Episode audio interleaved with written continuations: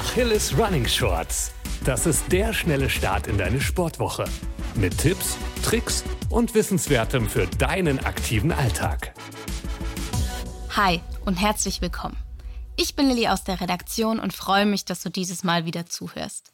Wenn du dich manchmal fragst, was ist das richtige Lauftempo für mich, dann solltest du jetzt die Ohren spitzen und genau zuhören.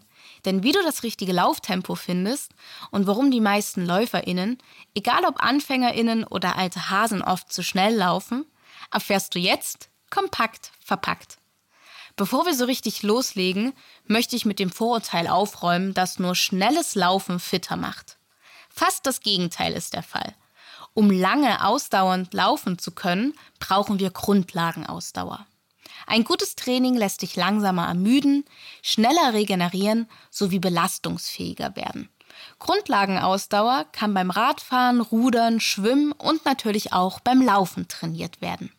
Das richtige Tempo ist dabei entscheidend, um deine Laufziele erreichen zu können. Und welche Laufgeschwindigkeit bei welcher Trainingseinheit dich wirklich voranbringt, erfährst du jetzt. Widmen wir uns zunächst der Grundlagenausdauer 1 auch GA1 genannt. Hier wird der Grundstein für deinen Lauffortschritt gelegt.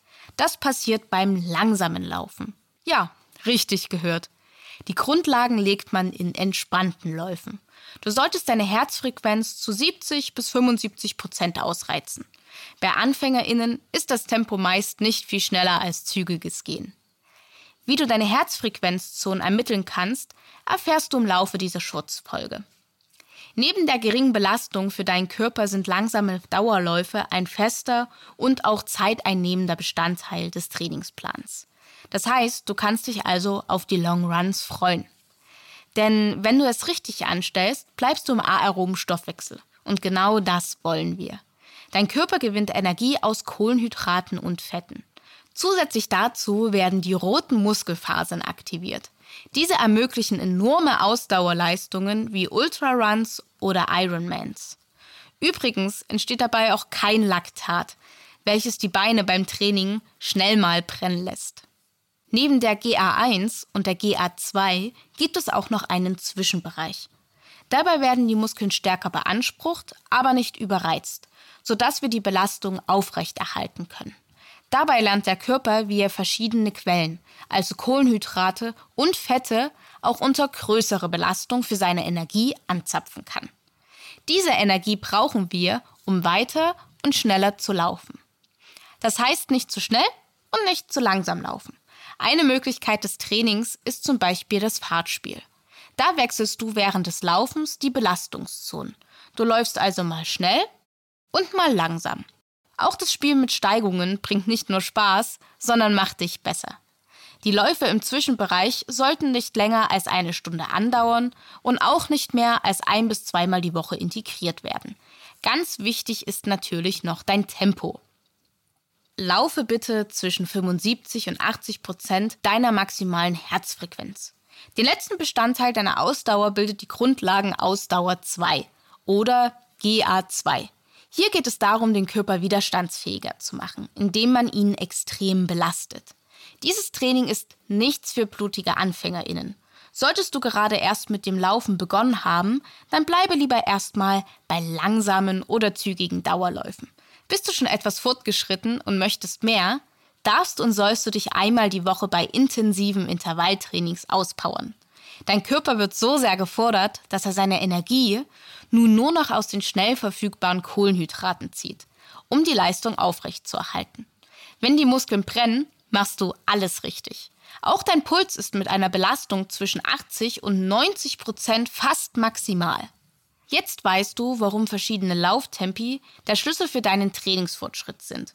Und wie du die notwendige maximale Herzfrequenz ermitteln kannst, verrate ich dir jetzt. Wie bei allen gibt es hier einige Faustregeln.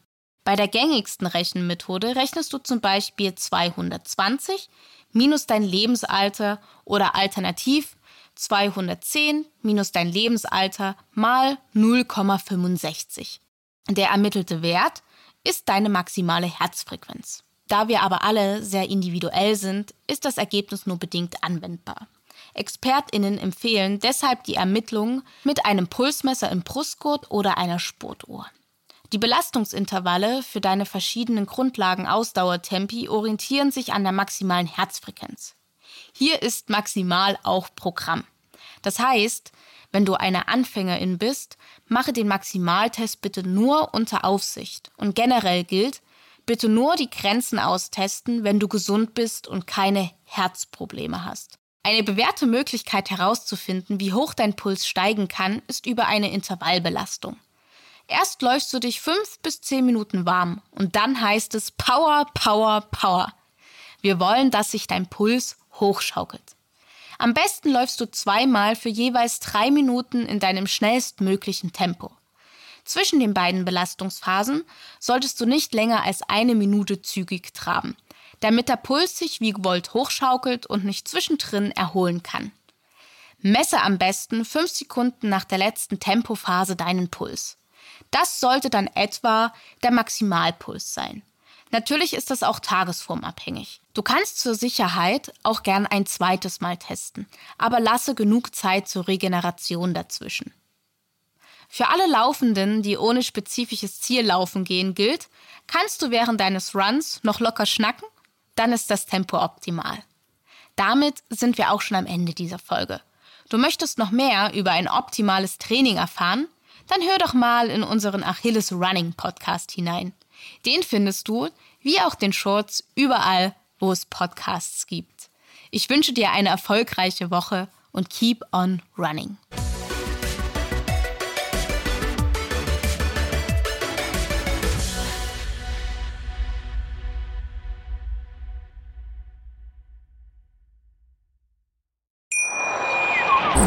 Schatz, ich bin neu verliebt. Was?